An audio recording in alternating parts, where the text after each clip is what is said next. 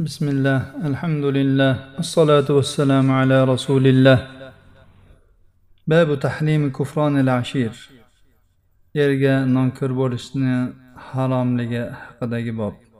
عن ابن عباس قال قال النبي صلى الله عليه وسلم أريد النار فإذا أكثر أهلها النساء يكفرن قيل أيكفرن بالله قال يكفرن العشير ويكفرن الإحسان لو أحسنت إلى إحداهن الدهر ثم رأت منك شيئا قالت ما رأيت منك خيرا قط ibn abbos roziyallohu anhudan rivoyat qilinadi nabiy sollallohu alayhi vasallam dedilar men do'zaxni ko'rdim uning ahlining eng ko'pi ayollar ekan ular kofir bo'ladilar Allohga kofir bo'ladilarmi deb so'rashdi. U zot aytdilarki erga kofir bo'ladilar ehsonga kofir bo'ladilar ya'ni nonko'r bo'ladilar. Agar sen ulardan biriga uzoq vaqt yaxshilik qilsang so'ngra sendan bir narsani ko'rib qolsa men sendan hech ham yaxshilik ko'rmadim deydi. Nabiy sollallohu alayhi vasallam alloh subhanahu va taologa da'vat qilishda yaxshilikka targ'ib qilish va yomonliklardan ogohlantirishda har xil munosabatlar va voqealardan foydalanardilar. Bunday fursatni qo'ldan boy bermasdilar. Rasululloh sollallohu alayhi vasallamning davrlarida quyosh tutildi. U zot ashoblari bilan kusuf namozini o'qigani turdilar. U zot shu namozda turgan holatlarida jannat va do'zaxni ko'rdilar. Ya'ni u zotga jannat va do'zax ko'rsatildi. Ashoblari namozdan keyin u zotdan so'radilarki ey rasululloh biz sizni namozda turganingizda shu turgan joyingizda bir narsani olga olmoqchi bo'lganligingizni ko'rdik. So'ngra orqaga tisarildingiz. Shunda u zot aytdilarki men jannatni ko'rdim va undan bir bosh uzumni olmoqchi bo'ldim. Agar uni ololganimda edi sizlar shu dunyo bor ekan undan yegan bo'lardinglar. Ya'ni qiyomatgacha bu sizlarga yetgan bo'lardi dedilar. Men do'zaxni ko'rdim. Bugungi kundaqa ya'ni juda ham bu qadar qo'rqinchlik holatni manzarani hech ham ko'rmaganman. Do'zax ahlining eng ko'pi ayollar ekanligini ko'rdim. Ular so'radilar nima uchun ey rasululloh? U zot aytdilarki kufrlari tufayli. Allohga kofir bo'ladilarmi? deb so'rashdi. U zot aytdilarki eriga kofir bo'ladilar ehsonga kofir bo'ladilar. Agar siz ulardan biriga uzoq vaqt ehson qilsangiz so'ngra sizdan biror narsani ko'rib qolsa u men sendan biror yaxshilikni ko'rmadim deydi. Bu hadisni imom buxoriy rivoyat qilganlar.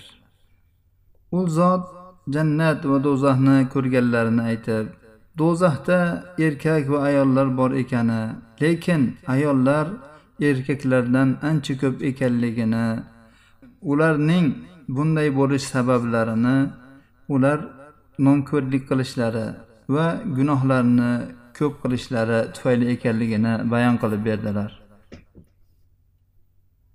Rasululloh sollallohu alayhi vasallam jannatda va do'zaxda ko'rgan narsalarni aytib berganlarida u yerda ayollarning ko'p ekanligini aytganlarida sahobalar bunga qiziqsinib so'rashdi. Nimaga endi shunday ekan buning sababi nima deganlarida rasululloh sollallohu alayhi vasallam shu fursatdan foydalanib ularni shu jannatga targ'ib qilib ayollarni esa shu ahli do'zax bo'lib qolishlikdan ogohlantiradigan bayonlarni qilib berdilar.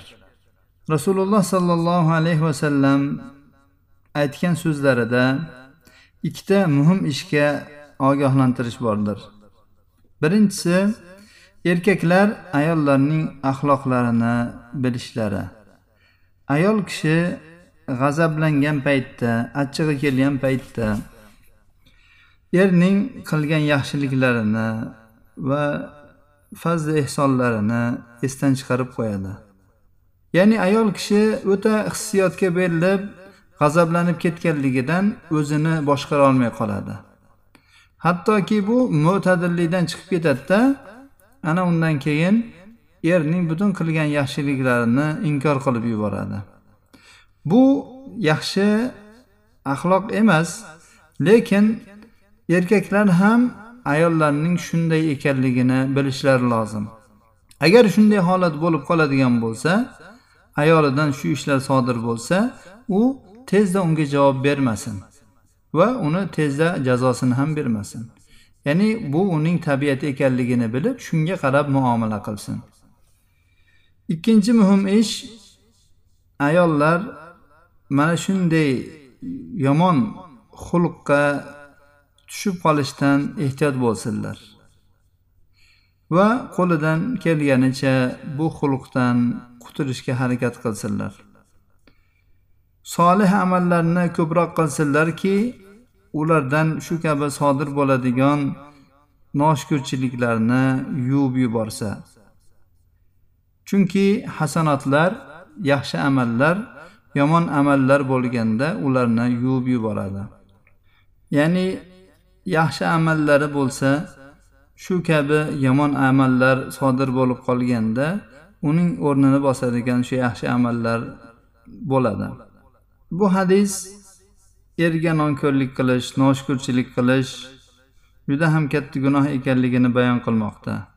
Rasululloh sollallohu alayhi vasallam bu ishni kufr deb ismladilar. Qaysi bir gunoh ishga kufr lafzi ishlatiladigan bo'lsa bu gunoh kabira ekanligida shubha yo'qdir. Bu ya'ni oddiy gunohlardan katta ekanligi aniqdir. Imom navaviy aytadilarki erga nonko'r bo'lish ehsonga noshukurchilik qilish gunoh kabiralardandir. Do'zax vaidini berish bu gunohning kabira ekanligiga alomatdir.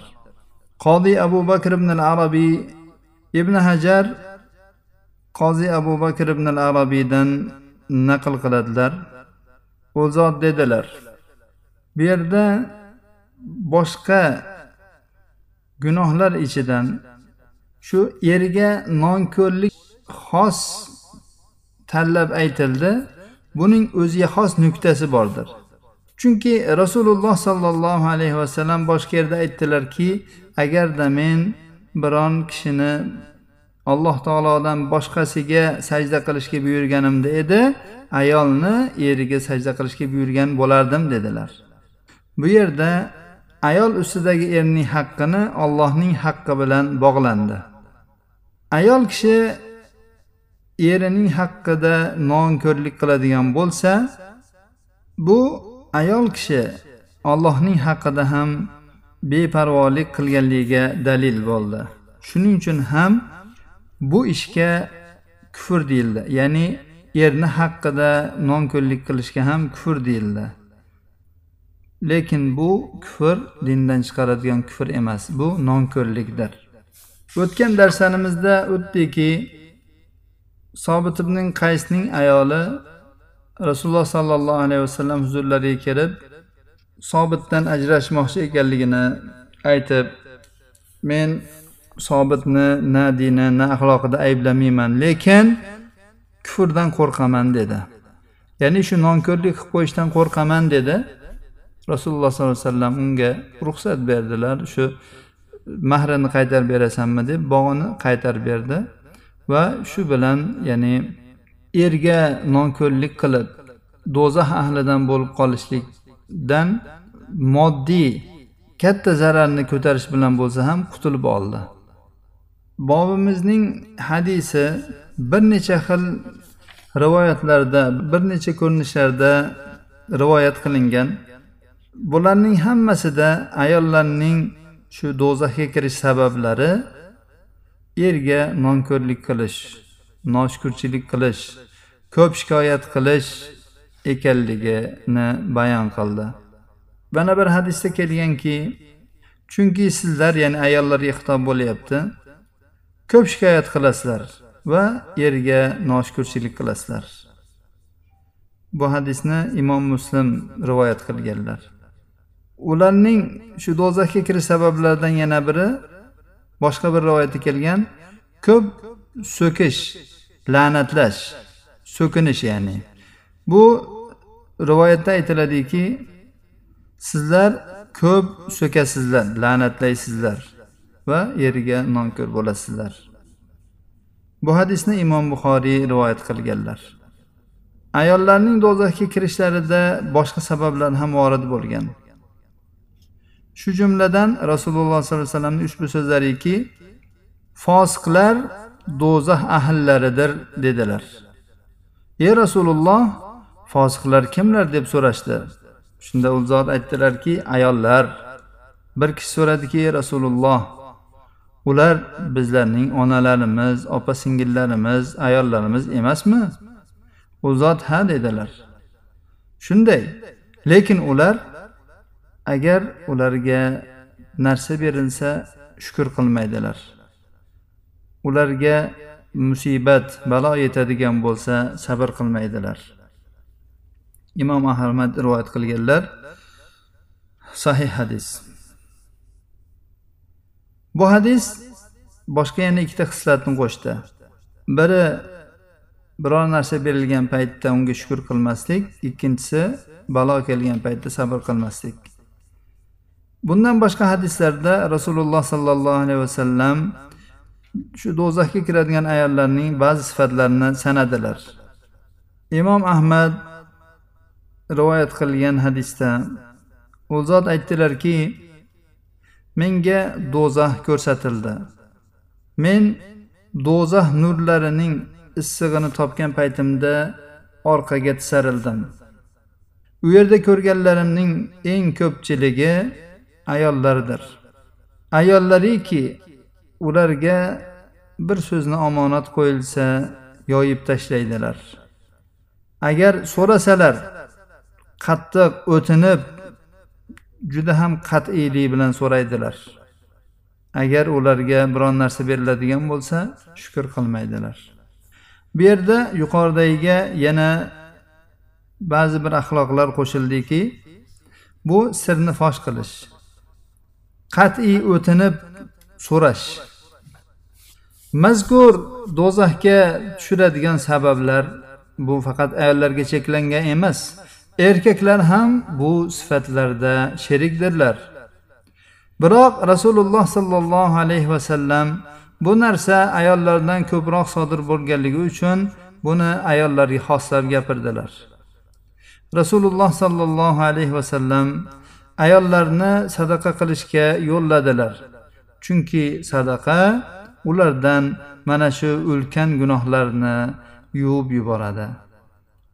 Demak ayol kishi eriga doimo shukur qilish va uning yaxshiliklarini e'tiborga olishga harakat qilmog'i lozim. Chunki ayol erdan behojat bo'lolmaydi. Rasululloh sollallohu alayhi vasallam imom hokim mustadrakda rivoyat qilgan va sahih sanagan hadisda aytdilarki alloh taboraka va taolo eriga shukur qilmaydigan ayolga qaramaydi. Holbuki bu ayol u yerdan behojat bo'lolmasdi. Ushbu hadisdan bir necha ahkomlar va foydalarni olishimiz mumkin. Shu jumladan birinchi ba'zi gunohlarga kufr deb itloq qilib aytilishligi joiz. Buni kufr deyilishi uni qilgan odamni islomdan chiqarmaydi. Buni ya'ni nonko'rlik deyiladi. Ikkinchi foyda do'zax yaratilgan hozirgi paytda bor mavjud. Uchinchi foyda rasululloh sollallohu alayhi vasallam do'zaxni ko'rganlar. To'rtinchi foyda do'zax ahlining ko'pchiligi ayollardir. Beshinchi foyda ta'lim oluvchi olim kishidan tushunolmay qolgan narsasini so'rashligining mumkinligi. Buni biz hadisda kelgan ayollar kofir bo'ladilar degan paytda sahobalar buni yaxshi bilmadilar tushunolmadilar. Bu haqiqiy kufrmi yoki boshqasimi? Shunda rasululloh sollallohu alayhi vasallamdan so'radilar. U zot uni nonko'rlik ekanligini bayon qilib berdilar. Oltinchi foyda olim odamdan mutaallim ta'lim oluvchi biror savol berib tushunmagan yerini o'ziga ishtiboh bo'lgan joyini so'raydigan bo'lsa u unga muloyimlik bilan uni ayblamasdan unga qattiq tanbeh bermasdan chiroyli javob berishi kerak bo'ladi. Yettinchi foyda yaxshilikni inkor qilish. Fazli karamni esdan chiqarib yuborish. Ayollarning axloqlaridan ekan. Bu erkaklarning axloqlaridan emas ekan. Sakkizinchi foyda er xotin o'zaro inoq bo'lib yashashlarining vojibligi. To'qqizinchi foyda erga nonko'r bo'lishning haromligi. Alloh subhanahu va taolodan barcha ummat ayollarini ushbu yomon xulqdan saqlashini va ularni chiroyli axloqlari bilan xulqlashini so'rab qolamiz. Hada va sallallohu ala nabiyina muhammad va ala alihi va sahbihi vasallam